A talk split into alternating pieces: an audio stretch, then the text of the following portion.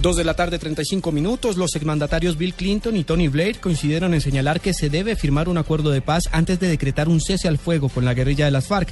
Esto en el marco del conversatorio de la tercera vía que encabeza el presidente Juan Manuel Santos en Cartagena. Desde allí, la enviada especial de Blue Radio, Catalina Ortiz. Ante la pregunta que planteó el presidente Juan Manuel Santos sobre un cese bilateral al fuego, el ex primer ministro de Reino Unido, Tony Blair, dijo que para que se dé debe haber primero un acuerdo sólido.